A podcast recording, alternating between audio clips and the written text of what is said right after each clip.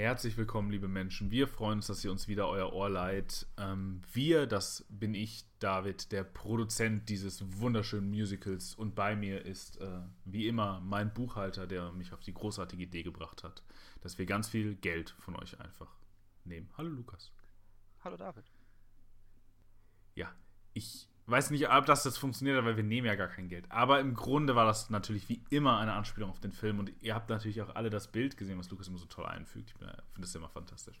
Und ähm, sonst habt ihr auch den Titel gelesen. Aber falls ihr das alles nicht getan habt, einfach blind auf die Podcast-Episode drauf geklickt habt, wisst ihr vielleicht jetzt, falls ihr den Film schon mal gesehen habt, dass es heute um The Producers oder im Deutschen Frühling für Hitler von äh, Mel Brooks von 1967 gehen soll.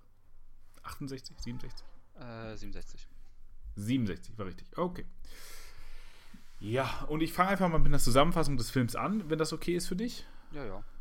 Äh, genau, also ich würde sagen, in dem Film geht es darum, dass ein abgewrackter Broadway-Autor äh, oder Produzent, der jetzt ältere Damen um ihr Geld erleichtert, äh, um noch am Leben zu sein, und sich seinen Lebensstandard halten zu können, auf, den jungen, auf einen jungen Buchhalter trifft, der ihm sagt, man könne doch ein super Scheme machen im Grunde, indem man ganz viel Geld für ein Theaterstück, ein Broadway-Theaterstück sammelt äh, und es so stark floppt, dass es am ersten Tag abgesetzt wird und man dann alles, was man überschüssig ähm, ge gesammelt hat,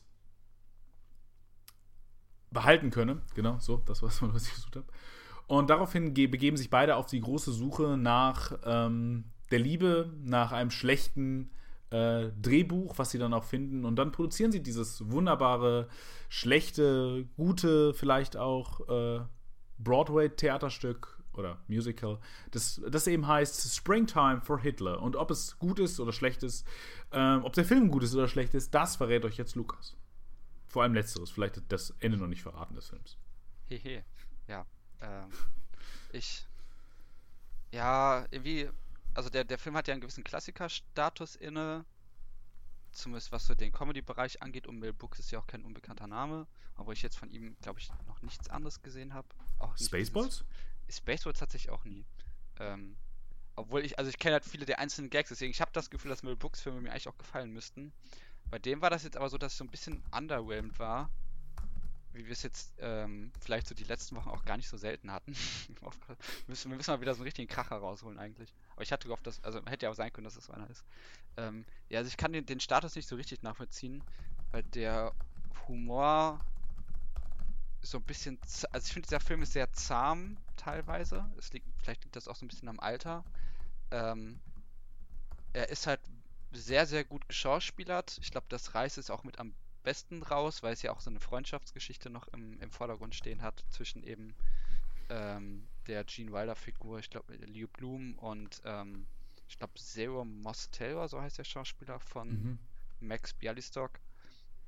Und ich finde, dass das ist halt, also vielleicht gehen wir auf das Schauspiel gleich nochmal besser ein, das ähm, ist so schon mit das Beste so. Ansonsten hat der Film aber, ist ja irgendwie sehr erwartbar, hat jetzt auch nicht so die großen Ideen und am Ende dachte ich mir so, ja, okay, das war es jetzt irgendwie. Also natürlich, es gibt noch so ein paar Gags, die Deutschen werden halt vorgeführt, so Mel Brooks, glaube ich, eh äh, ein sehr amüsantes Verhältnis zu Deutschland. Ich glaube, er ist ja auch selber jüdisch ähm, mhm.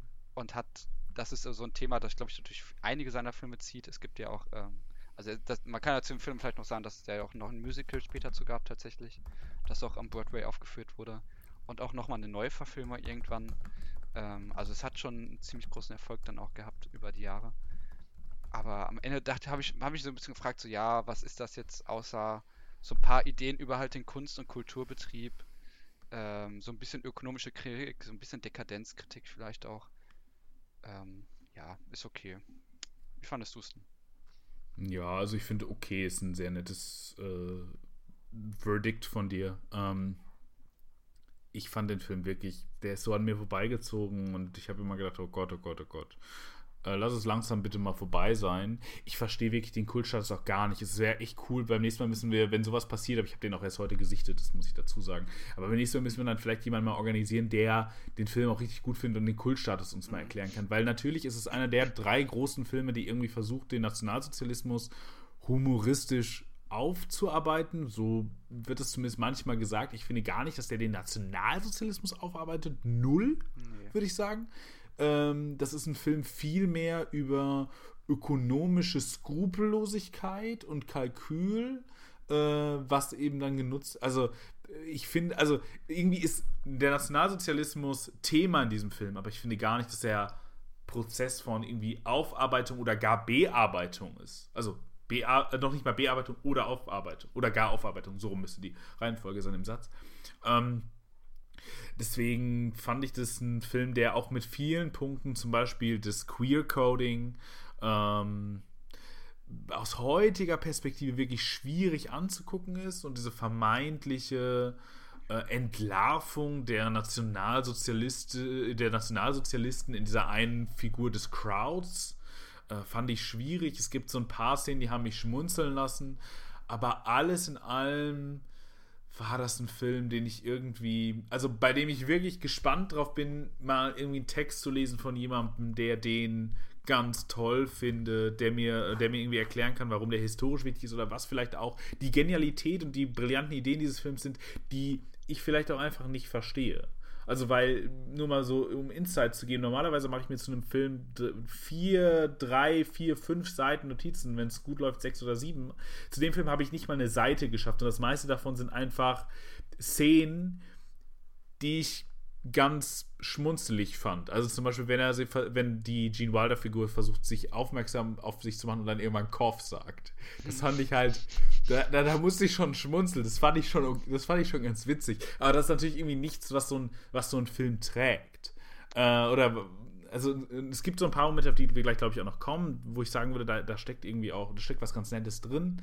Aber alles in allem bin ich echt ich muss, ich muss meine, meine Kritik an dir für diesen deutschen Film zurücknehmen. Dagegen war der deutsche Film in meinen Augen ein, eine Ausgeburt an genialer Analyse. Äh, Oha. Also, naja, das ist jetzt natürlich ein bisschen, ein bisschen übertrieben formuliert, aber also ich, ich verstehe The Producers, glaube ich, einfach wirklich nicht.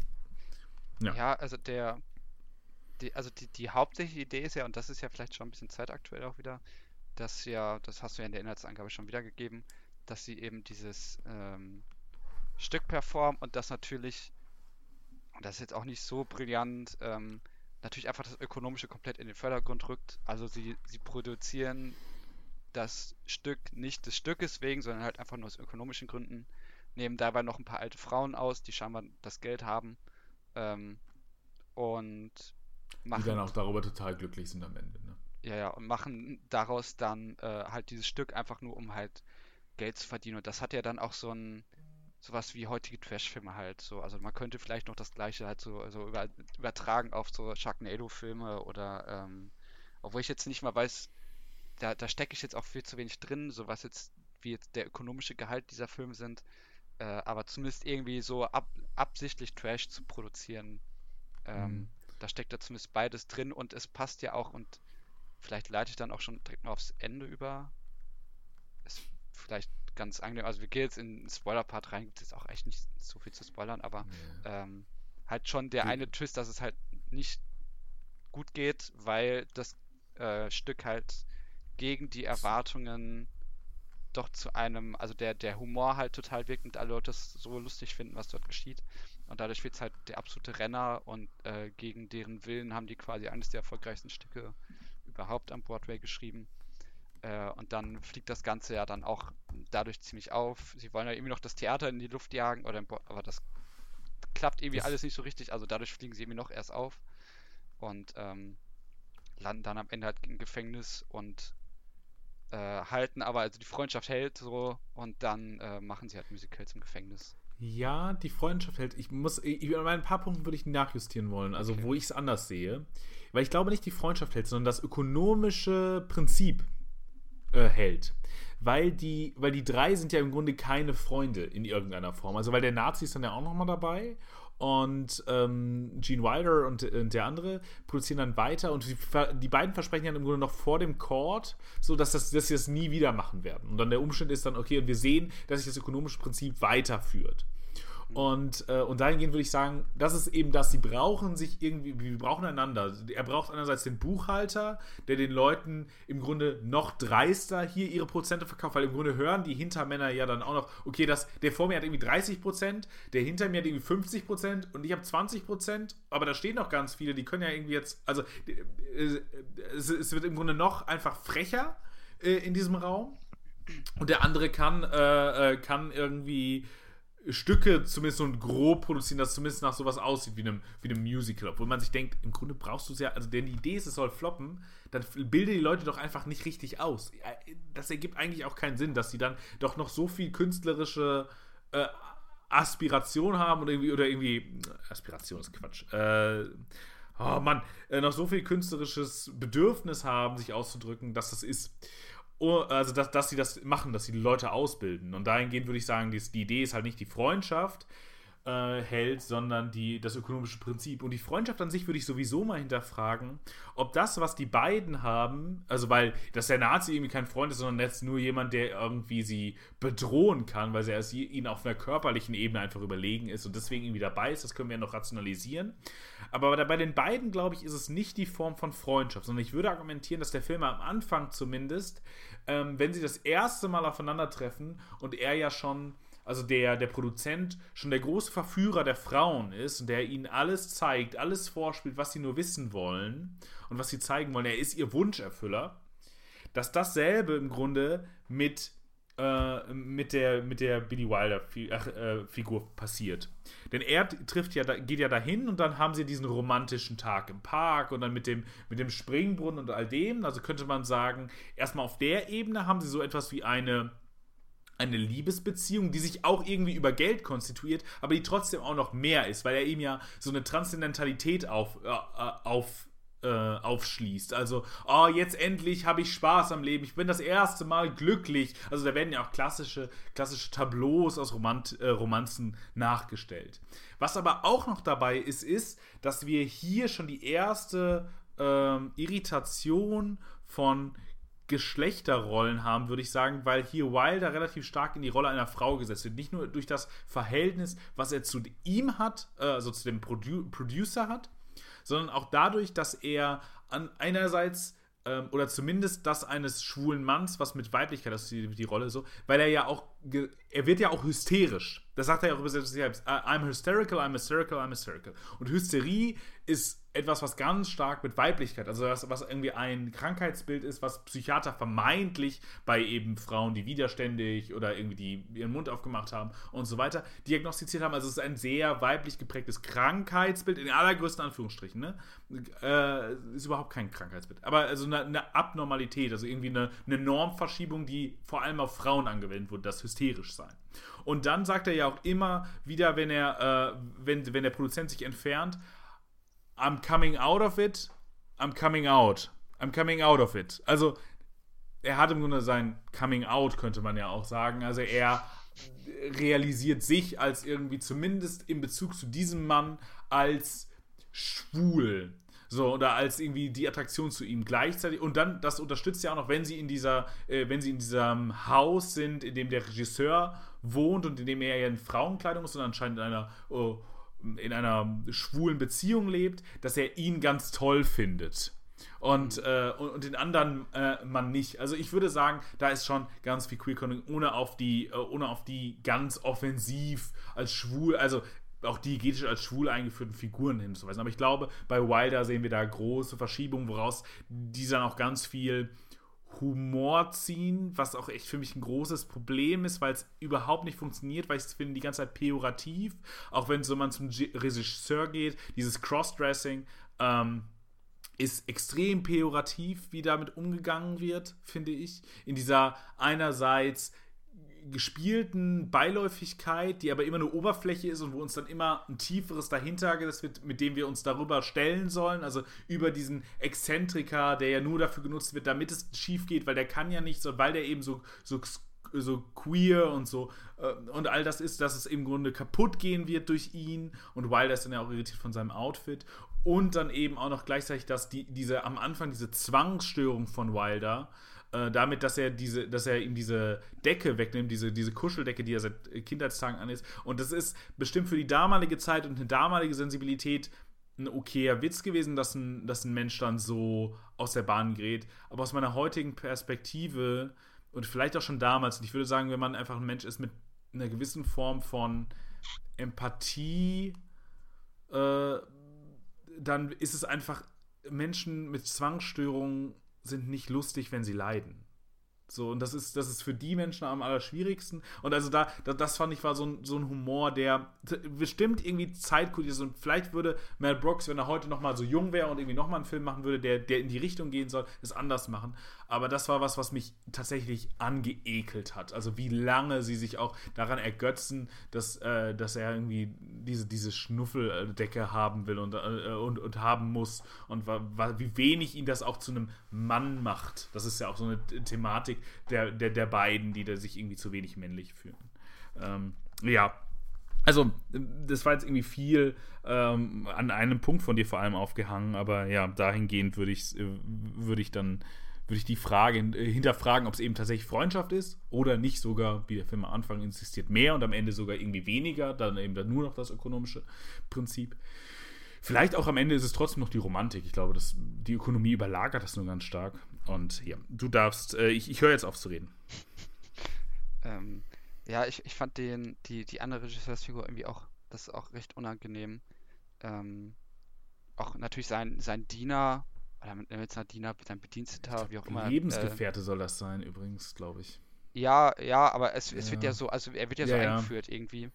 Mhm. Und ähm, das Ganze hat auch, und da fand ich es dann noch un unangenehm, so eine, ja, es wird natürlich auch so eine Dekadenz vorgeführt, die irgendwie aber auch billig ist. Weil mhm. dieses Dekor natürlich auch, also dieses, diese, dieser Rückbezug aufs Antike eigentlich, die, ähm, der im ähm, im Dekor enthalten ist und da höre ich dann irgendwie so diesen, die, äh, die berühmt-berüchtigte spätrömische Dekadenz oder irgendwie so, die aber auch mhm. natürlich total gekünstelt ist und das auch generell so eine ganz große Künstlichkeit davon natürlich ausgeht, die aber auch irgendwie nicht positiv besetzt ist. Und ähm, gleichzeitig auch, das finde ich jetzt eigentlich interessant, aber das habe ich jetzt auch gar nicht gedacht, aber mir fällt jetzt so ein zum ähm, antiken Bezug, ist es ja auch, wenn, äh, das passt natürlich auch zu deiner, ähm, zu der weiblichen Kodierung von äh, Leo, wenn er auf dem Boden liegt und Max über ihm steht und mhm. Leo die ganze Zeit Angst hat, dass er auf ihn draufspringen würde und der dann irgendwie Nero, wie Nero. ich, als mhm. ja, ja, und der dann sagt, wie Nero, äh, der irgendwie auf seine Frau gesprungen ist mehrmals oder so äh, und mhm. sie dadurch umgebracht hat, glaube ich. Mhm. Ähm, ja, ich, ich bin jetzt gerade noch ganz, weil irgendwie der, der, der Film greift halt relativ viele Bezüge auch auf natürlich auch, und das natürlich deutlich prominenter auch auf die es können ja noch nicht die 68er sein, weil es 67 ist, aber auf so eine Hippie-Bewegung.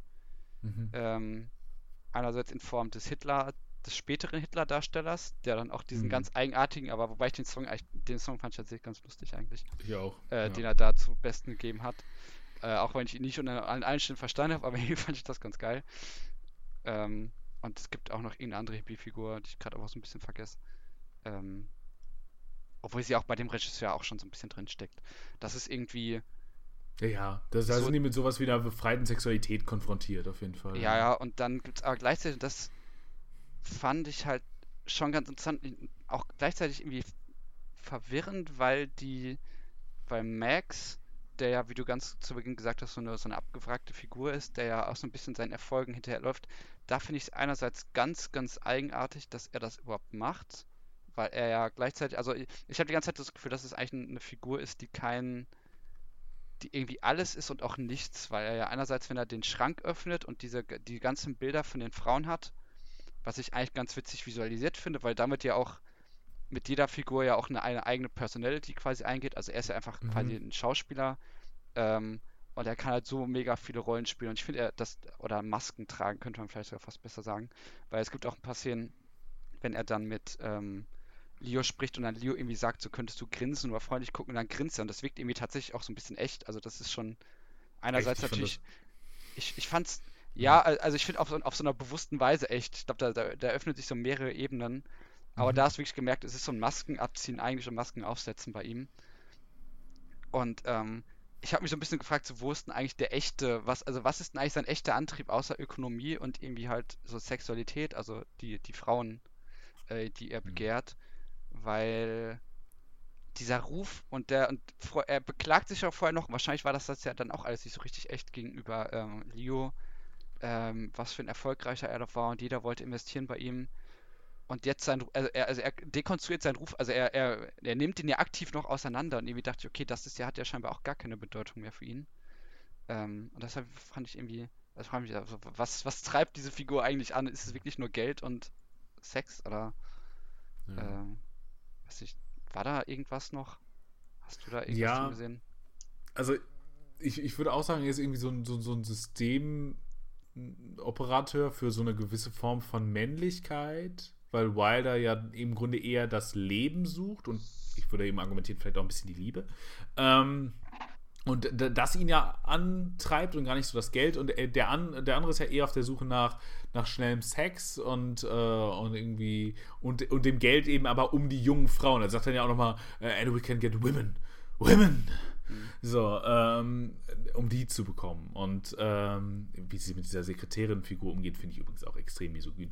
Ähm, aber genau, also dahingehend, glaube ich, ist er, ist er einfach so jemand, der, der dahingehend so, so eine, man könnte das, wenn man den Film positiv lesen möchte, ich, ich glaube, man kann den auch total äh, positiv lesen, dann hingehend zu sagen, okay, er ist eine Systemfigur und deswegen kann er eben diese Vielheit haben, weil er gar nicht als Person auftreten soll, sondern er soll eben als Figur, die diese Systemlogik verkörpert, wie nicht niemand anders sonst auftreten. Und deswegen soll er zum Beispiel auch ganz negativ assoziiert sein. Ich glaube, dass die, der Film dann nicht ganz also für mich zumindest nicht funktioniert. Aber wenn man das so lesen möchte, da könnte man auch sagen, okay, und das ist gleichzeitig dadurch eine Aufwertung für diese anderen Männer, die eben so anders leben. Also wenn man den Film irgendwie positiv auslegen mhm. möchte. Aber, aber also viel mehr als, dein, als deine Beobachtung zu sagen, er ist eigentlich sehr, sehr inkongruent. Bis auf eben dieses eine Streben und diese, äh, dieses, diese eine ähm, diese, diese eine Logik, die ihn antreibt, äh, würde ich auch sagen, viel weiter geht die Figur eigentlich, äh, eigentlich nicht. Was auch okay ist, aber ja. Der Film könnte damit irgendwie mehr machen.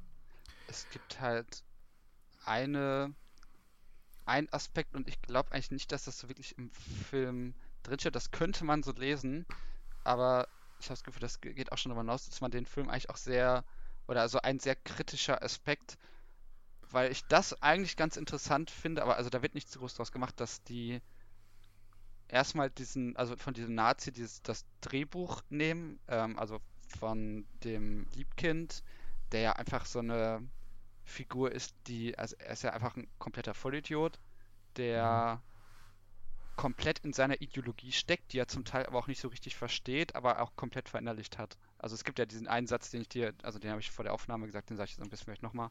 Den fand ich halt ganz witzig, weil, also sie nehmen halt sein Drehbuch und dann wird ja daraus das Stück und dann sitzt er halt als ähm, Autor im Publikum und ähm, sagt dann, äh, weil sich irgendwie einer aus dem Publikum, ich weiß nicht, ob sie sich aufregt oder so, oder irgendwie und dann sagt er aber, ähm, ja. You are the audience, I am the author, I outrank you. Also er hat das, die, die Hierarchie, also generell Hierarchiedenken einfach äh, komplett verinnerlicht und trägt das irgendwie in den Kulturbetrieb mit ein. Ähm, und ich fand das auch noch ganz witzig, wie er dann irgendwie vorher so sagt, so, uh, today is Broadway, Tomorrow und dann zeigt. ja, ja. Also es war irgendwie total irrsinnig, aber das war irgendwie noch so ein ganz guter Größenwahn-Gag. Zeigt, zeigt mit, der, mit, den Händen so eine runde Bewegung. Ja, also, also er zeigt, er zeigt die Welt, ja. so, ne? Und äh, ist irgendwie auch optimistisch, auch wenn die Figur trotzdem irgendwie auch ein bisschen verschenkt ist, glaube ich. Also er trägt die ganze Zeit noch einen Stahlhelm, äh, kommt auch immer mit seinem Wehrmachtsbike da angefahren, ist äh, relativ eingehalten. Aber dass sie sich halt von ihm das Stück nehmen und man da jetzt diesen modernen Begriff der Appropriation irgendwie eigentlich noch drauf klatschen könnte. Und das, ah, das. Wirklich? Äh, können wir gleich durchreden, aber das, ja, ja. dass das zum Stück gemacht wird und dass das dann irgendwie ein Erfolg wird, könnte man eigentlich auch eine total pessimistische Lesart draus stellen, was der Film nicht macht. Irgendwie, das ist ja irgendwie, also es lebt weiter, es lebt in der Gesellschaft, keine Ahnung was. Ähm, aber dafür ist es alles zu, also es, zu außenseiterig. Aber also man hätte jetzt irgendwie noch so, weil ja, sie, sie, lachen halt, also natürlich sie lachen über ihn, aber man könnte auch fragen, lachen sie vielleicht mit ihm? Ähm, hm. Ich, also ich glaube nicht, also da, da, da, wird nicht da wird nichts draus entwickelt, aber ähm, das war so der eine Moment, wo ich so dachte, okay, warum wird das plötzlich eigentlich so alles erfolgreich? So, also ja, okay, es ist halt Trash, aber ähm, könnte man irgendwie noch deeper reingehen. Warum findet das Publikum das plötzlich so lustig, was da geschieht? So, also der Hippie spielt Hitler, so. Ähm, ja. Da könnte ihnen eine Gesellschaft drin stecken, aber ja, tut es eigentlich glaub, nicht. Ich, ich, ich glaube auch, dass da schon was drin steckt. Also, ich glaube, ich versuche es mal zu, äh, für, für mich zu ordnen, weil ich habe so viele Gedanken gerade im Kopf, äh, so viele Aspekte, über die ich gerne reden wollen würde. Also ich, ich glaube, dass die Appropriation hier vielleicht der falsche Begriff ist, weil die sehr stark ja auf asymmetrische Machthierarchien aus ist. Und, äh, und das halt aktuell, ich, ich würde einfach nur, ich glaube, da, der Begriff, den kann man schon nehmen, aber ich, ich würde den gerne behalten für sowas wie Cultural Appropriation, also dass sich weiße Personen irgendwie an, an Black Culture einfach bedienen und die, äh, und, und, die adaptieren. Ich, ich glaube, ich wenn wir hier irgendwie einfach über, über eine Form von Adaption oder einfach im Deutschen Aneignung, was einfach nur die Übersetzung ist, mir schon klar, aber ähm, äh, reden, dann ist es, glaube ich, treffender so gesehen. Ähm, das nur zu meinem Einwand, aber sonst würde ich dir, glaube ich, zustimmen. Äh, und was ich interessant finde, ist, dass du das als Trash-Filme liest. Und ich wäre mir da gar nicht so sicher, dass dieses Broadway-Stück quasi die Reflexion ist auf sowas wie Trash-Filme. Natürlich, die Idee ist, das soll unerfolgreich sein, aber ist es dann nicht. Die Frage ist ja, dass es ja nie eine, das ist ja nie eine ökonomische Entscheidung Hollywoods, etwas zu produzieren, was nicht erfolgreich ist. Ich, es würde mir zumindest nicht einfallen, ähm, jetzt, jetzt, dass das gibt. Sondern ich würde es dahingehend eher lesen, dass das die Blockbuster sind, aber in der Form und in der Differenz zwischen dem amerikanischen und dem europäischen Kino. Die Urdifferenz dessen, was wir da haben. Nämlich auf der einen Seite die Filme, die in einem Studiosystem gemacht wurden, ist auch schon ein bisschen her, aber im Grunde immer noch davon Nachwehen haben und in Genrestrukturen, etabliert sind und die primär dafür gemacht werden, Geld zu machen. Und dafür wird eben die künstlerische Idee, so könnte man aus dem europäischen Blickfeld argumentieren, was auch viele tun, ähm, ein bisschen aufgeopfert. Und, da, äh, und das ist eben das, was hier gezeigt wird. Hier, hier macht das Drehbuch im Grunde nur den Umweg, um zu sagen, okay, und sie wollen Verlust machen, um damit Profit zu machen. Aber was der amerikanische Film im Grunde macht, ist zu sagen, er also so wäre meine Argumentation, er begrenzt sich auf Genres und er begrenzt sich auf Konventionen und Dinge, die wenig überraschend sind, Dinge, die total eingefahren sind und im Grunde dumm sind. Also guck dir Fast and Furious an oder sowas. Mhm. Und damit schafft es Blockbuster. Und da, das ist aber die Maximierung des, des, äh, des Ökonomischen, aber eben nicht das Maximum der, äh, äh der kreativen Ausspielung. Das haben wir nämlich in Europa.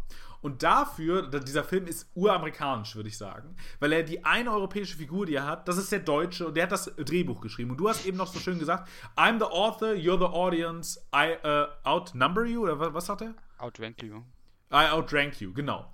Und daraufhin, ein bisschen später, sagt der Produzent ja, uh, the next time I produce a play without an order, uh, author.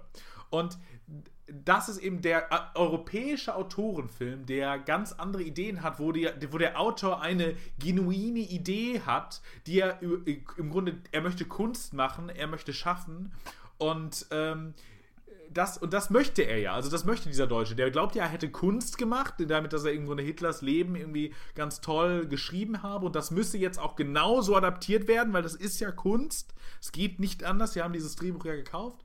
Ähm, und deswegen verabschiedet sich dieser Film eine, eben von dieser europäischen Idee des, äh, des Autorenkinos. Ähm, das ist im Grunde kann man das auch im amerikanischen Film, gibt es natürlich auch Autoren und so, aber ich glaube, diese generellen Strömungen, die prägen einfach diesen Konflikt Europa und, äh, und, und Amerika. Und das ist, glaube ich, eine erste Differenz, die ich sehen würde. Also ich würde sagen, es geht eher um Blockbuster als um Trash-Filme, aber da, wie gesagt, kann man, glaube ich, beides sehen.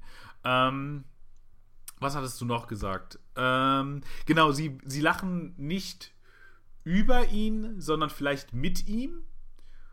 Und das war einer der Momente, die ich ganz stark fand in dem Film, wo es diesen, das sind doch viel zu wenige, wo es nach diesem ersten Part, wo es nämlich das Musical ist und die NS-Zeit wirklich hochgefeiert wird und so, es diesen einen Mann gibt, der klatscht.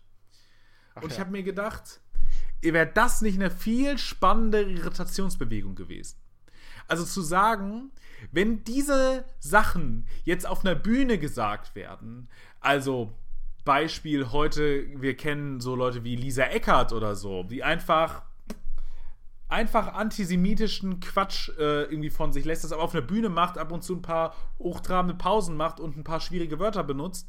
Und dann, dann können wir da, können da Leute hingehen, wir wollte ich schon fast sagen, also im Leben nicht. Äh, und, und, und sich dann Nächstes irgendwie Jahr das nächstes Jahr. Geil. Ticket, Tickets äh, sind schon gebucht. Ja.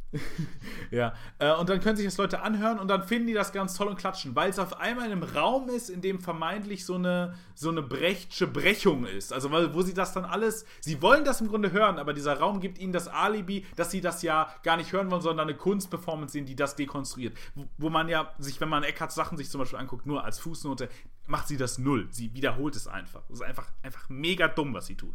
Ähm, genau. Und dahingehend, das fände ich eine interessante Irritation, dass es darin viel mehr im Publikum gehen müsste, die nicht einfach nur erstaunt sind und irritiert sind, sondern die mit ihm diese Faszination für einen Führer, was in Amerika übrigens auch nicht so untypisch ist, also die haben ja durchaus auch sehr große Führerkulte für bestimmte äh, Figuren. Also es ist schon bezeichnend noch, dass dieser Film sich und dass der Deutsche sich so gegen Churchill wehrt und nicht mhm. gegen so jemand wie Roosevelt. Also wo man das selbe machen könnte. Äh, also gegen solche Führungsfiguren. Also, aber da, das wird den Amerikanern ein bisschen zu ungemütlich, dass es da vielleicht dann auch nicht so große Irritation, äh, nicht so große Bruchlinien gibt, wie man vermeintlich denkt. Ich will nicht sagen, dass die USA NS-Deutschland ist und dass diese Ideologie 1 1 ist, aber ich glaube, es gibt da deutlich größere Konkurrenzen, als der Film das zugestehen möchte. Und diesem einen Moment, diesem Klatschen, der dann ja auch von, der, ähm, von dem Publikum verdroschen wird, was ja auch völlig in Ordnung ist, ähm, aber da hätten mehr klatschen können. Das wäre ein Irritationsmoment gewesen, der spannend ist, weil da in dem Moment feiert, feiert er zumindest mit dem Nazi und nicht, man lacht über ihn. Und was dann passiert, wie du richtig sagst, ist, dass der Hitler gespielt wird von diesem Hippie. Und das ist eigentlich auch eine ganz interessante Sache, weil der Autor dann ja auch die ganze Zeit sagt, das habe ich so nicht geschrieben, das habe ich so nicht geschrieben, das habe ich nicht so geschrieben. Also da insistiert er immer wieder auf seine Echtheit des künstlerischen Werks, was nicht angetastet werden soll. Es darf nicht interpretiert werden, sondern das Buch muss, muss, getreu, äh, muss getreu bearbeitet werden. Also Fußnote, das, was Autoren, Filmer machen würden. Klammer, äh, Punkt. Ähm, zurück in den Haupttext. Ähm, damit gehend ist aber dann ja diese Fusion mit LSD, heißt der man ja abgekürzt, eben ja, schon passiert. Ja. Und diese Transformation, er ist ja auch irgendwie so eine gewisse Form von verkörperte Droge und Hippie-Kultur. Und nur durch diese Abwandlung wird Hitler auf einmal super lustig und super erträglich. Und auf einmal ist all das, was er da tut, also das ist ja auch, da habe ich auch noch, ich finde, auch da hätte Potenzial gesteckt. Also lass diesen Hitler doch einfach die Dinge machen, die Hitler auch gemacht hat. Äh, und hier nicht nur irgendwie fünfmal auf alle möglichen Leute zeigen und sagen, ach, irgendwie, ja, du bist Deutscher, wir sind alle Deutsche, ha, ha, ha, ha, super witzig sondern äh, lass ihn nochmal machen, was Hitler macht, aber es ist so ein bisschen mit so einer anderen Attitude und auf einmal finden das alle Leute total lustig. Auch wieder mit dieser, mit dieser selben Idee. Ich dachte, dahin geht das jetzt. Und da dachte ich, okay, das ist, das ist spannend. Das, äh, das, aber im Grunde, was sie machen, ist ja zu sagen, diese amerikanische Kultur, die jetzt kommt, also weil die Hippie-Kultur ist ja eine der wenigen Dinge, wo, glaube ich, Amerikaner sagen würden, okay, das ist genuin amerikanische Kultur kann man auch dekonstruieren, glaube ich. Aber erstmal ist das, glaube ich, ein Claim, der in Amerika relativ breit wäre. Und du hast gesagt, der Film ist tatsächlich 67 entstanden, aber da ist das ja im Grunde schon im Kommen. Und er ist ja so eine Fusion aus all dem, was da kommt. Irgendwie Hippie-Kultur, dann körpert er ja noch diese Woodstock-Musik im Grunde schon in sich. Also das hätte ja auch ein Auftritt sein können, den wir uns irgendwie heute in Woodstock-Dokumentation angucken. Vielleicht jetzt nicht auf der, auf der allergrößten Bühne, sondern vielleicht irgendwo auf dem Zeltplatz, wo einer das irgendwie gerade auftritt mit, seinen, äh, mit, mit, seiner Band. Uh, und das ist allein die Transformation, die reicht, um so eine Verschiebung zu machen.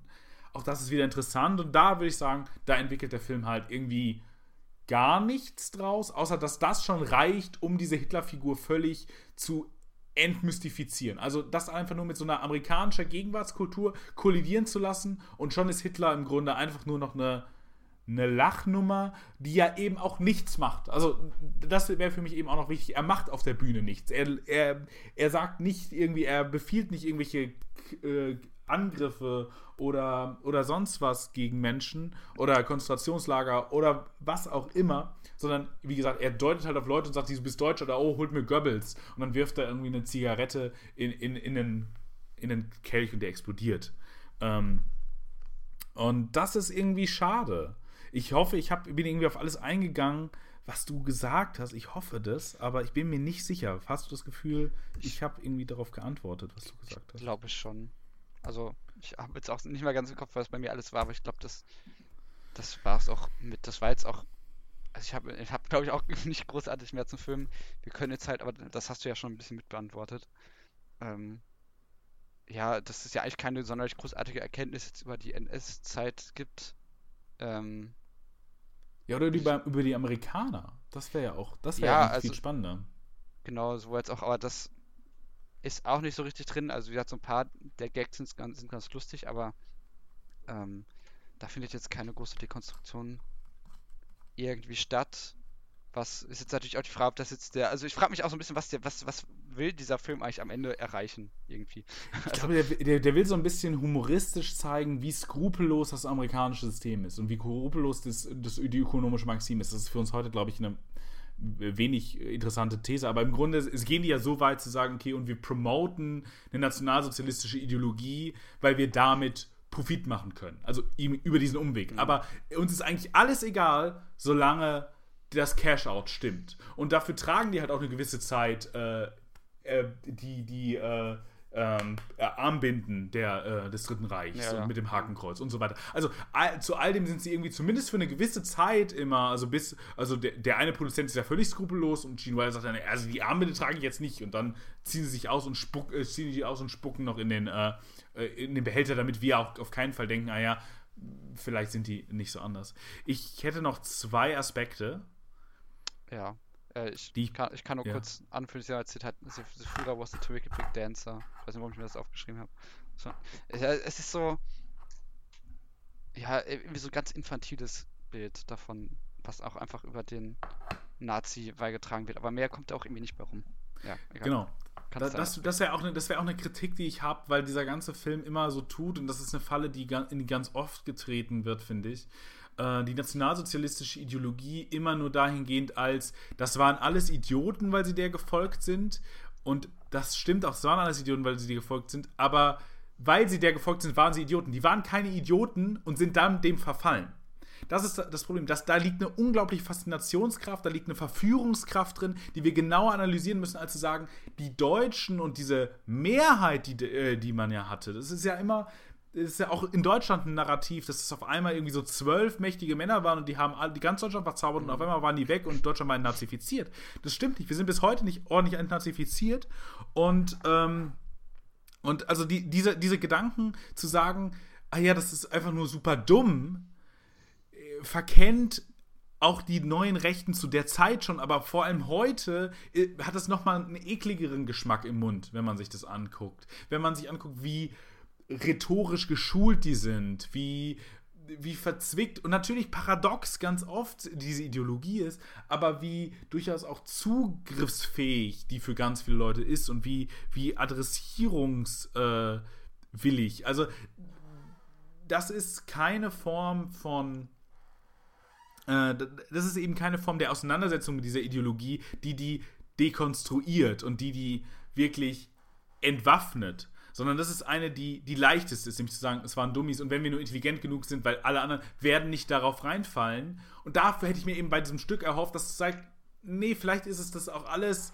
musste man das alles vielleicht nur ein bisschen anders verpacken und schon, schon fallen wir darauf wieder rein, weil das hat einen Verführungsmoment. Und das finde ich halt so schade. Und das finde ich eben auch gefährlich, zu sagen, wenn du im Grunde nicht super, super dumm bist, also der, der Typ ist ja, im Grunde hat er ja eine geistige Behinderung, ähm, dann fällst du nicht auf die Nazi-Ideologie rein. Ich glaube, das ist sowas von falsch, wie es nur falsch sein kann. Und wie gesagt, heute ist es umso, also mit der heutigen politischen Lage könnt, kann man solche Claims nicht machen und sie werden immer noch gemacht. Also guck dir die, die Hot Takes auf Twitter an und alle möglichen, ja, die Leute hatten irgendwie nur keine ordentliche Schulbildung und so weiter und man denkt sich, nee Leute, das ist nicht, das ist nicht der Kern des Problems. Also die AfD, da haben Leute akademische Ränge. Es ist nicht das Problem, dass sie nicht akademische Strukturen und bürokratische und bürgerliche Strukturen durchlaufen können, ähm, sondern vielleicht sind die sogar eher das Problem. Naja, auf jeden Fall, äh, lange Story, es soll darum nicht gehen, aber ich finde diesen Kurzschluss dieses Films wirklich gefährlich. Ähm, mhm. Warte, der Bot ist raus.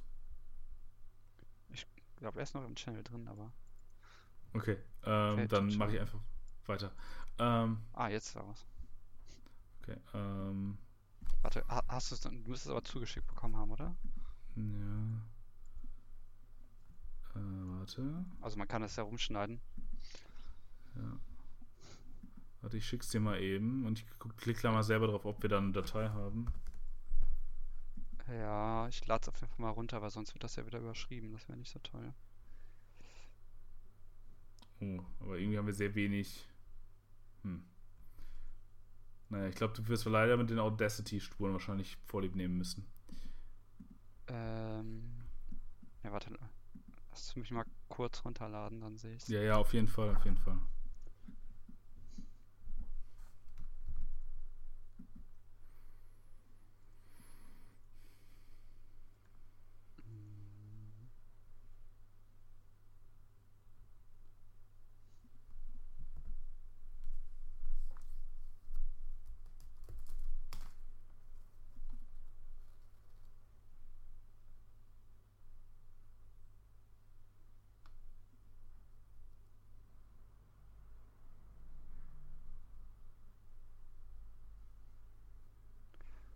Okay, da ist es. Und.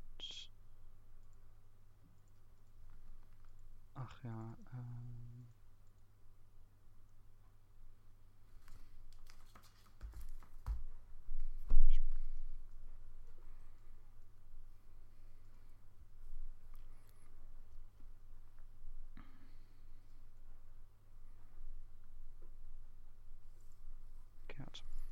ähm. von deiner Spur reinhören, aber es, ich glaube, es sieht so aus. Könnte es gehen.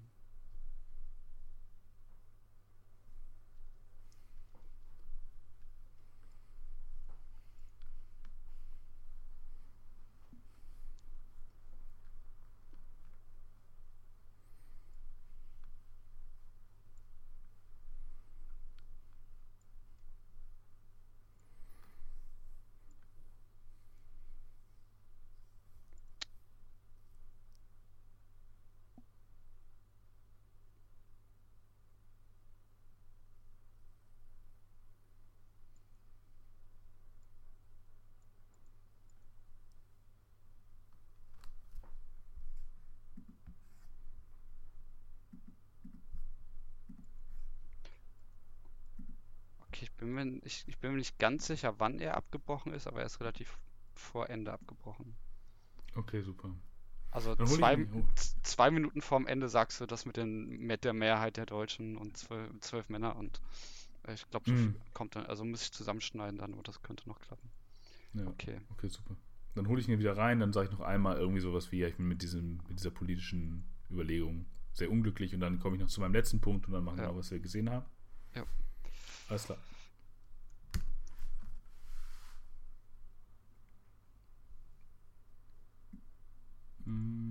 Okay, der Bot kommt nicht mehr in die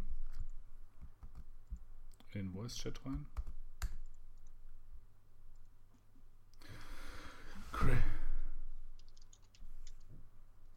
Okay, I'm already recording that channel. Was?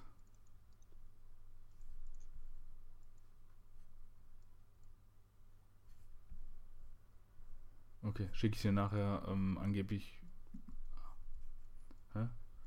Jetzt ist das Fällt nee. schon. Ja, oder okay, dann muss ich halt den Rest mit den Spuren irgendwie rüberschneiden oder so, weiß ich jetzt auch nicht. Okay, ich muss dann immer mal gucken, wie man die Region ändern kann fürs nächste Mal von dem. Egal. Okay. Okay. Ja, also ich bin einfach mit dieser politischen.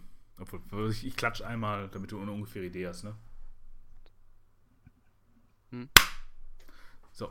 Ähm, ja, ich bin mit dieser ganzen politischen Analyse halt so ein bisschen unzufrieden. Das ist ähm, mir alles dann doch ein bisschen zu einfach und zu auch, auch zu beruhigend und zu, äh, ja. Dann noch eine letzte Sache, nämlich die, die hattest du auch im Vorgespräch angesprochen und ich finde, die sollten wir auf keinen Fall fallen lassen, weil die finde ich richtig gut, nämlich wie diese ganze Crowd, ähm, also diese ganze, alle, alle Menschen bei diesem, äh, bei der Audition völlig darin aufgehen, Hitler zu sein ähm, oder und alles, was sie im Grunde gemeinsam haben, ist das kleine Bärtchen über der Lippe. Und das ist im Grunde die Beobachtung, die man ja auch so haben kann. Äh, alles, äh, also es reicht, um Hitler zu sein, wenn man sich die, äh, den Mittel- und den Zeigefinger vor, äh, an, auf die Oberlippe legt und schon wissen alle, wer man ist. Es ist eine, äh, eine ikonische Figur, die, die, die so leicht zu verkörpern ist wie Hitler, gibt es, glaube ich, sonst nicht. und das ist, glaube ich, eine, eine Analyse, mit der man woanders irgendwie mehr machen kann als in diesem Film, aber die, äh, die, das ist eine Beobachtung, die ich zumindest erstmal genuin interessant finde.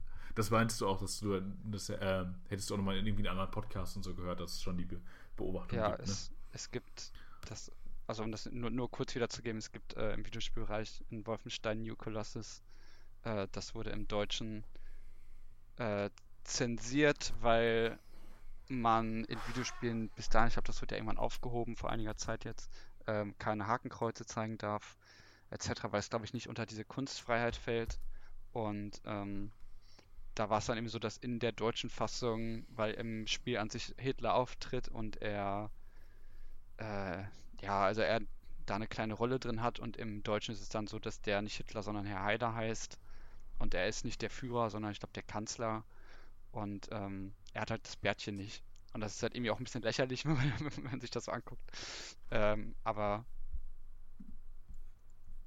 Okay. Vielleicht können wir auch noch eben rumschneiden. Ich hoffe, ich habe eine Pause gemacht beim Reden. Aber was ich dazu dann halt ganz witzig fand, dass jemand in einem Podcast gesagt hatte, ähm, Hitler besteht eigentlich nur aus seinem Bart, weil sobald du halt diese, diese animierte Figur siehst, das Gesicht, aber der Bart ist weg, dann sieht er halt so ein bisschen aus wie so ein Jedermann. Ähm, und dass das dieses dieser kleine, die kleine Bartmode ähm, dafür reicht. Das fand ich mir ganz interessant. Bei dem Film sieht man das halt auch, dass es einfach das genuine Merkmal seiner Person ist. Und ähm, da könnte man sicherlich auch noch irgendwie ganz lustige Sachen draus machen. Ähm, aber ja. Glaub, ja, und in, dies, in, diesem Moment des Casting gibt es halt auch diesen schönen Moment, dass alle so halt in der Hitler-Figur aufgehen. Also mhm. alle sind eigentlich ganz glücklich, dass sie Hitler sein können. Und da denkt man sich, ah ja, da, naja, aber naja, der Film lässt, wie gesagt, meines Erachtens, was das angeht, all, alles an Potenzial liegen. Für mich ähm, wäre es das jetzt, glaube ich. Das tut mir leid, dass ich irgendwie doch ein bisschen unstrukturiert war und auch an, und wenig aus dem Film rausholen konnte. Ähm, ich hoffe, ihr hattet trotzdem eine gute Zeit. Oder Lukas, möchtest du noch was sagen dazu dem Film? Ich habe das jetzt schon so abmoderiert, aber das wollte ich gar nicht. Aber du ähm, warst, glaube ich, fertig. Ich finde es nur, ich glaube, bei der, also das wäre ein interessanter Ansatz ähm, zu, der, zu der letzten Szene, zu der Audition, dass ja einfach das. Also ja, man müsste echt fragen, was, was reizt sie daran eigentlich so sehr? Weil ich glaube nicht, dass sie. Also reizt sie vielleicht ja, es, es, es, gibt, es gibt so viele Sachen, die man da irgendwie dran. Also einerseits wirklich sich halt in diese Figur hineinzusetzen, was ich glaube ich eigentlich nicht mal so richtig glaube, aber ich glaube, dass einfach diese Bewegung, dieses ja, ach, ach Gott, Mann. mir fällt es mir fällt's eigentlich konkret ein. Ich frage mich die ganze Zeit nur, warum es eigentlich so befriedigend ist, warum man diese Gags gemacht hat. So, also man kennt es ja auch aus einer eigenen Erfahrung, vielleicht aus einer Schulzeit mhm. oder so, mhm. dass man irgendwie den Arm, also woran einfach nur im Vollführen dieses Codes, den es dann irgendwie gibt, ist das schon irgendwie verführerisch, weil daraus ja dann in anderer Instanz ja wieder, und das ist ja ein großes Thema, die, die Verführbarkeit von solchen Symbolen irgendwie, auch sei es einfach nur auf einer ironischen oder lustigen Ebene so, also so, weiß nicht, irgendwie aus Joke ein, einen Penis an die Wand zu malen, so, dann gibt es halt irgendwelche Anivalen aus Joke ein Hakenkreuz irgendwo hin, so. Und dann hm. ist halt die Frage, woher kommt eigentlich, und da, damit ist vielleicht, geht vielleicht nicht mal was Böses einher, also vielleicht ist es im Gedankengut irgendwie drin, aber ähm, das ist eigentlich schon irgendwie interessant, dass einfach, ja, vielleicht irgendwie das, das Performative reizt, so, ich, ich weiß es nicht. Ähm, ich habe da keine Antwort drauf, aber das wäre eigentlich spannend. Aber nein, äh, mehr als das habe ich nicht. Okay, äh, außer die dann, Frage, was du gesehen hast. Achso, ich, ich wollte sie dir gerade stellen. Aber gut, äh, dann, dann frühstücke ich das schnell ab. Ich habe die ähm, RBG-Doku gerade mir noch angeguckt, äh, nach, äh, nach der Sichtung von The Producers und würde mich, glaube ich, meinem, meinem Urteil und meiner Kritik, die ich geübt habe, ohne die Serie gesehen zu haben, äh, ohne den Film gesehen zu haben, anschließen. Wir haben jetzt im Vorfeld dieses Podcasts noch lange darüber geredet. Ich glaube, das, das lassen wir jetzt einfach mal weg. Ähm, es gibt, glaube ich, vieles, was man interessant irgendwie an so einer mittellinken Bewegung in Amerika gerade, also an diesen Liberals äh, im Grunde ganz gut zeigen könnte in dieser Doku und irgendwie gut kritisieren kann äh, wofür die Doku ein ganz gutes Symptom ist und auch für diese für eine gewisse Form von Heldenkult und Heldinnenkult in diesem, in diesem Fall. Ähm, aber alles in allem würde ich dabei bleiben. Es ist, weil auch was du gesagt hast, ich glaube, du hast auch gesagt, relativ manipulativ gefühlt. Äh, mhm. Es drückt schon sehr irgendwie so auf die Emotionen, so du sollst dann auch traurig sein und oh, die ganze Zeit hast du irgendwelche wehleidige Musik und äh, spätestens wenn es in diese Meme-Dimension geht, wenn es irgendwie, wenn, wenn dieser Film zu Instagram rüberfällt, würde ich sagen. Also sich so irgendwie in die Gegenwart bewegt, in die Trump-Zeit und dann aber gleichzeitig in das neue Medium Instagram hineinfällt und völlig in diesem Personenkult aufgeht. Äh, spätestens dann ähm, kann man es völlig vergessen. Natürlich muss man trotzdem die, die frühen ähm, Achievements von, von äh, Ruther Ginsburg ähm, absolut anerkennen und sagen, wie, und wie wichtig das ist, aber je näher man in die Gegenwart kommt, glaube ich, umso kritischer muss man diese Figur dann doch beleuchten, was die Dokumentation in in keiner Form macht. Ähm, was habe ich noch gesehen? Ich habe noch zwei Filme gesehen, die ich empfehlen möchte, die deutlich älter sind noch als die, der Film, den wir heute besprochen haben, der ja schon aus den 60ern ist, was für viele Leute ja im Grunde schon Filmrelikte sind. Nicht die Leute, die diesen Podcast hören, aber wenn man mal so mit Leuten redet. Ich habe einen sehr alten aber, Film gesehen, ja. Warte, von da, wann denn? Aus den 70ern, ja. Ich, ich will nur ein, ein Gag kurz dazu machen, das habe ich nicht auf Twitter gelesen. Ich weiß nicht, ob es Lukas Kurstedt oder so war, der irgendwie dann irgendwie sowas meinte, wie so, ja, wenn ihr Klassiker meint, dann meint ihr so die 70er so und dann meint ihr, für, die, für ihn sind das noch moderne Filme und die Klassiker liegen in den 20ern. Äh, genau. Und da muss ich dann irgendwie auch relativ häufig dran denken, aber das, ja, das hat man auch ein bisschen drin. Also alles, alles was vor 40 ist, ist eigentlich schon. Genau. Ähm, und äh, ein Gag, den ich noch mal wollte, den ich von Twitter äh, klauen wollte zu dem Film, ist, äh, den fand ich irgendwie auch gut. Jetzt, äh, jetzt fangen wir an, Twitter-Sachen aus dem Kopf vorzulesen. super Podcast. Ey, aber ey, es, es, es, gibt, es gibt Leute, die, die posten auf Instagram Tweets. Also ich finde, wenn wir jetzt einfach nur Tweets wiedergeben auf, äh, im Podcast, das ist Zeitgeist. das stimmt. Äh, den Tweet, den, äh, den, ich gut fand, war, ähm, äh, wenn du äh, davon erzählst, dass das ein underrated Classic sei äh, überleg immer, ob du den Film vielleicht einfach nur als 14-Jähriger gesehen hast und seitdem nicht mehr. Also ob es wirklich ein underrated Classic ist oder du ihn wirklich nur erst äh, oder mit 14 das letzte Mal gesehen hast. Ja, mhm. fand ich gut. Ich denke auch, dass das vielleicht manche Leute bei ihrer Betrachtung von ähm, The Producers vielleicht helfen würde, den heute nochmal zu gucken und äh, ob, oh, und dann sich zu hinterfragen, ob man immer noch sagen würde, irgendwie, das ist ein Klassiker. Ähm, auf jeden Fall, ich habe zwei wirkliche Klassiker gesehen, meines Erachtens nach, nämlich Leoparden küsst man nicht von 37, glaube ich, 1937, mit ähm, äh, Hepburn und, ähm, na, egal. Für mir fällt gleich der, der männliche Schauspieler ein, weil er in all diesen Romantic Comedies dieser Zeit drin ist. Und ich muss sagen, Leoparden küsst man nicht ist ein Film. Cary, Cary Grant. Cary Grant, vielen Dank. Ähm, und die, der Vorname von Hepburn, ich vergesse ihn nämlich immer. Audrey. Nee, Catherine. Audrey. Catherine. Catherine. Audrey ist die Beides. Enkelin, ne? Ich glaube ja. Ja, die, die genau. Jüngere. Catherine Hepburn. Also, in diesem Film habe ich mich so sehr in Catherine Hepburn verliebt. Das ist also fantastisch. Also, wer, wer sich dabei bei Leoparden man nicht, nicht zumindest ein bisschen in Hepburn verliebt, äh, oder äh, in Grant, hm, so ein bisschen, ganz, ganz ein bisschen vielleicht, aber Happen ist einfach fantastisch. Und wie weit und wie toll dieser Film ist, ähm, kann man gar nicht, glaube ich, jetzt in, in, kurze Worte fassen. Ich würde jedem, der irgendwie die Chance hat, daran zu kommen, empfehlen, diesen Film zu gucken. Dieser Film ist großartig, brillant darin, Genderrollen zu dekonstruieren, meines Erachtens nach. Er ist, er, dieser Film endet fast schon auf einer butlerschen These. Also, in, in dieser Neg im Grunde eine gewisse Form von Hinterfragung, zumindest dieser Dualität zwischen Mann und Frau und vielleicht so in einer gewissen Negation dessen. Ähm, und ein Film, der äh, unter dem Hays Code ja entstanden ist, also unter einem sehr prüden Code, dass nicht über Sexualität geredet werden wurde, äh, werden kann. Aber den ganzen Film geht die ganze Zeit nur über Sexualität geredet äh, Cary Grant hat einen Knochen, dann verliert er einen Knochen, dann will sie den Knochen. Äh, es ist ganz toll. Man kann die ganze Klaviatur der Psychoanalyse der phallischen Symbole an diesem Film durchspielen. Es ist, ich, ich kann von diesem Film eigentlich nur schwärmen und ich würde jedem und jeder empfehlen, sich diesen Film anzugucken. Ich bin Fan. Ganz fantastisch. Ähm, eine klassische Screwball-Comedy übrigens. Es geht im Grunde einmal ganz kurz die Handlung skizziert. Cary Grant ist ein Forscher, soll morgen äh, seine, eine andere Frau heiraten und trifft dann Hepburn. Und die, sie ist der Screwball, sie bringt sein Leben durcheinander und zeigt ihm dann, das ist ein bisschen eine fragliche Trope über die Jahre geworden, aber immerhin noch ein 37er Film, ähm, dass er doch vielleicht etwas anderes möchte, nämlich sie. Ähm, und vielleicht reden wir irgendwann mal über diesen Film und dann kann ich meine, die meines nach tiefen Philosophie dieses Films erklären, äh, die ich darin zumindest sehe. Aber bis dahin, bitte, bitte, bitte, bitte, bitte, guckt euch den Film an.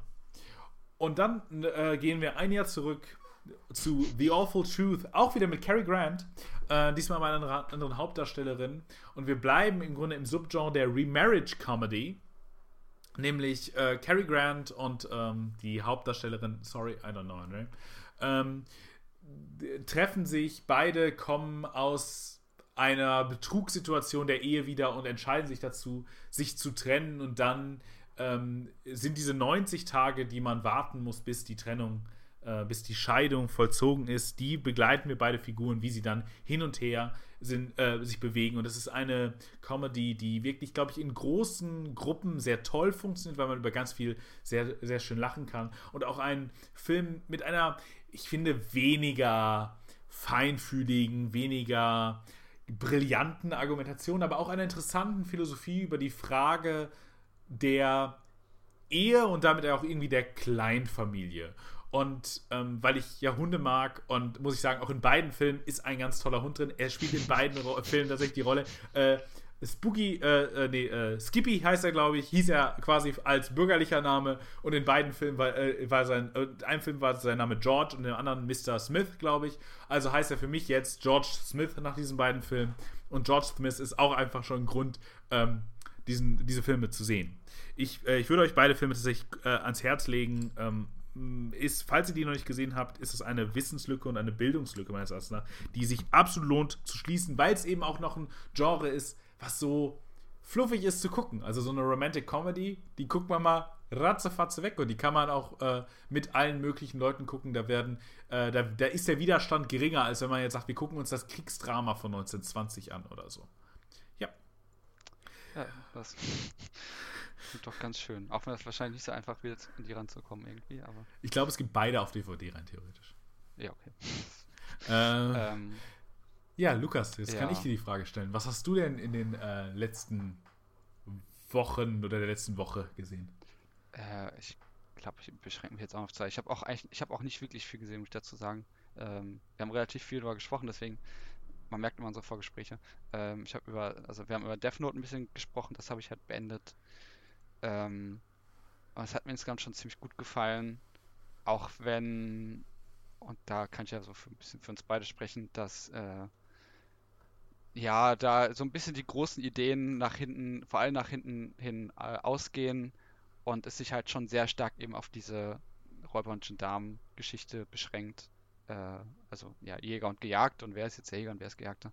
Und das ist halt schon ultra spannend und das macht die Serie auch wirklich gut. Und ähm, ich mag den Stil halt total gerne. Am Ende des Tages, ich, ich, ich will jetzt echt gar nichts Schlechtes sagen, aber insgesamt hat es mir jetzt schon ziemlich gut gefallen. Es hat mich auch schon ziemlich gepackt und affiziert und das kommt auch nicht so oft vor äh, bei Filmen oder bei Serien.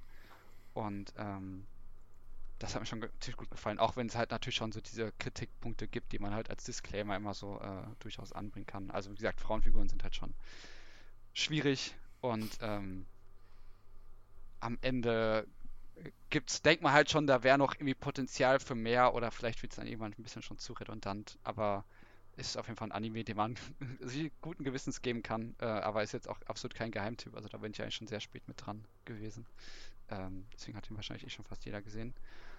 Und das andere, was ich vielleicht noch erwähnen kann, auch wenn das so ein Film ist, der, den habe ich gestern gesehen, ähm, ist nicht so ganz einfach nicht gewesen, Face to Face zwinge mich ja manchmal dann immer noch, wenn ich auf Movie sehe, dass irgendwelche Classics halt laufen von irgendwelchen Leuten, ähm, weil ich so denke, oh, das könnte ja interessant sein, gucke ich mir das halt mal an. Und ich habe jetzt ein paar Bergmann-Filme gesehen und das jetzt auch von Ingmar Bergmann ähm, mit Liv Ullmann, die, glaube ich, in mehreren seiner Filme mitgespielt hat, die hier auch wirklich gut spielt. Und sie spielt eine Frau, die ähm, alleine lebt, weil ihr Mann, in, also ihr Mann ist in Amerika aus beruflichen Gründen und sie ist halt alleine in den, ähm, ist es in wahrscheinlich Schweden oder so, ist es ja mal irgendwo in Skandinavien. Wahrscheinlich, ja. Und dann ähm, ist es halt eben so, dass sie als Psychiaterin arbeitet, ähm, sie dieses Pärchen umziehen will und ihre alte Wohnung ist leer, was glaube ich auch schon ein recht symbolisches Bild ist.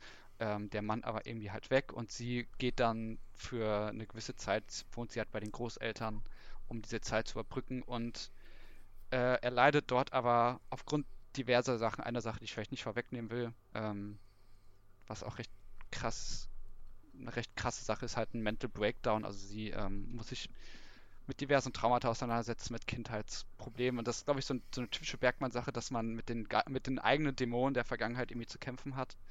Ähm, natürlich ganz klassisch ähm, Verwischen von Traumebenen und Realität und vor allem Albträumen. Und ähm, geht auch schon relativ nah. Also es sind halt schon krasse existenzielle Dramen, die hier umkämpft werden, weil sie eben mit, mit ihren Großeltern sehr zu kämpfen hat. Eigentlich ähm, gleichzeitig aber auch so ein bisschen mit ihrem Mann eigentlich. Es, äh, ist aber auch so ein bisschen ein Film, der finde ich auch ein bisschen überfordert beim Gucken, weil das auch nicht so alles so ganz klar wird, ähm, was vielleicht auch an der Bildsprache liegt. Vielleicht muss man da auch einfach nur ein bisschen klüger sein oder irgendwelche tollen Sachen gelesen haben oder vielleicht auch in Psychoanalyse oder sowas begabter sein, ähm, dass man da alles so richtig rauskriegt. Also hat mir schon insgesamt gut gefallen. Ich glaube, wenn man jetzt auch noch mehr von Bergmann sieht, dann kann man da vielleicht auch noch mehr draus ziehen. Ähm, aber will ich eine kleine Empfehlung für aussprechen. Ist halt, ist jetzt aber halt auch nichts, was man sich jetzt, wo man sich so sagt, oder jetzt habe ich jetzt aber mal Bock drauf, mir zwei Stunden lang dieses innerliche Drama anzugucken dieser Frau. Ähm, aber ja, wenn man da dann doch noch drauf Lust hat, ich glaube, der läuft noch zwei Tage oder so. Also ja, ja, wahrscheinlich hört es bis dahin eh nicht. Also, oh. Und, und wenn man dann aber eben die schlechte Laune hat, dann kann man sich noch, kann man nochmal zurückspulen und sich meine Filmempfehlungen anhören und dann die reinlegen und dann danach hat man wieder was zu lachen. Ist doch wunderbar. Wir haben uns doch wieder wunderbar ergänzt. Ja, und wenn man dann Spannung braucht, guckt man Death Note. Das ist doch alles. Genau. Ist doch sehr, alles, sehr, ist sehr, eigenartiger, sehr eigenartiger Filmeabend, den man da auf jeden Fall betreibt. Naja, okay.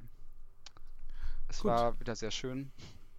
Ja, es hat mir sehr viel Spaß gemacht. Liebe Menschen, äh, macht euch einen schönen heißen Chai Latte oder äh, einen Kaffee oder was auch immer. Setzt euch, legt euch ins Bett, muckelt euch ein mit euren Liebsten. Äh, distanziert euch physisch, nicht sozial. Passt auf euch auf. Bleibt gesund. Und Lukas, es war mir wie immer ein inneres Marshmallows über dem Lagerfeuer mit dir grillen. Bis bald. Macht's gut. Ciao.